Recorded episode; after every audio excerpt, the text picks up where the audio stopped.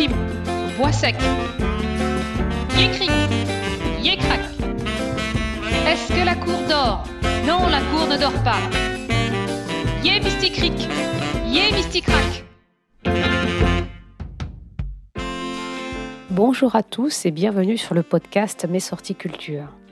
Connaissez-vous le manifeste des Dada Écoutez jusqu'à la fin pour découvrir un extrait de ce manifeste qui pourrait encore être actuel. Aujourd'hui, je vais vous parler de Dada ou l'enfance de l'art. Vous pouvez retrouver le visuel sur Internet, entre autres sur nos tartines de culture. Le lien vers l'article est dans la description. En février 1916, le mouvement dadaïste voyait le jour dans l'effervescence de la scène artistique zurichoise. Hugo Ball, poète et metteur en scène, Tristan Zara, écrivain, Jean Harpe, peintre et sculpteur et poète, Marcel Janko, peintre et architecte, et Sophie Tauber Harp, danseuse, peintre et sculptrice, font la fête, créent, échangent leur point de vue sur l'art et finissent par lancer leur propre mouvement artistique. Tous ont alors entre 20 et 30 ans et tous sont des libres penseurs, adeptes de la provocation et las des conventions artistiques et politiques qui, selon eux, gangrènent la créativité. Le terme dada, un terme enfantin qui fait immanquablement sourire, aurait d'ailleurs été pioché au hasard dans un dictionnaire. Selon les dadaïstes eux-mêmes, il ne signifie rien. Hugo Ball disait à ce sujet non sans provocation Ce que nous appelons dada est une bouffonnerie issue du néant. Pour affirmer sa différence, ce collectif hors norme décide de s'approprier un lieu en ouvrant un café littéraire et artistique à Zurich le cabaret Voltaire, en hommage à l'écrivain qui était anticlérical. Au bout de six mois, l'établissement ferme ses portes pour tapage nocturne et tapage moral. Sans nul doute un gage du succès pour les dadaïstes qui n'aiment rien tant que de bousculer les habitudes. C'est même inscrit dans leur ADN. Ils méprisent les traditions et veulent tout réinventer. Pour cela, ils usent logiquement de procédés inhabituels. Typographie, collage, matériaux de récupération, assemblage, détournement, spectacle, procès, danse.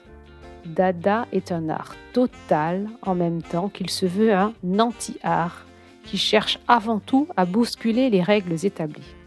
Lorsque Marcel Duchamp rejoint le mouvement en 1918, le dadaïsme est à son apogée et il connaîtra un certain succès jusqu'en 1920 Essaiement à New York en passant par Paris, Berlin avec Anna Hock et Raoul Haussmann, Cologne et Hanovre. Yé Mystic Yé Mystic Yé Cric Yé Crac Il faut lire l'avènement des dadaïstes comme une révolte de la jeunesse meurtrie par la Première Guerre mondiale.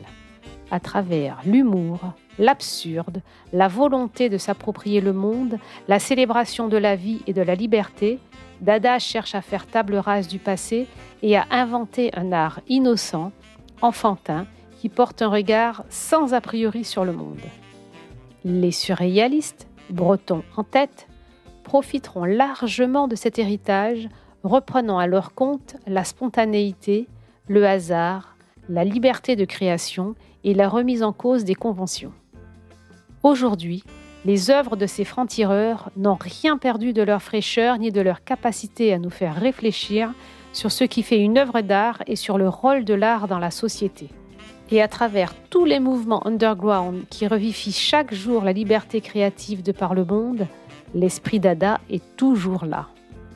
Extrait du manifeste Dada, écrit par Tristan Zara en 1918. Ainsi naquit Dada, d'un besoin d'indépendance, de méfiance envers la communauté. Ceux qui appartiennent à nous gardent leur liberté. Nous ne reconnaissons aucune théorie. Nous avons assez des académies cubistes et futuristes, laboratoires d'idées formelles. Fait-on l'art pour gagner de l'argent et caresser les gentils bourgeois?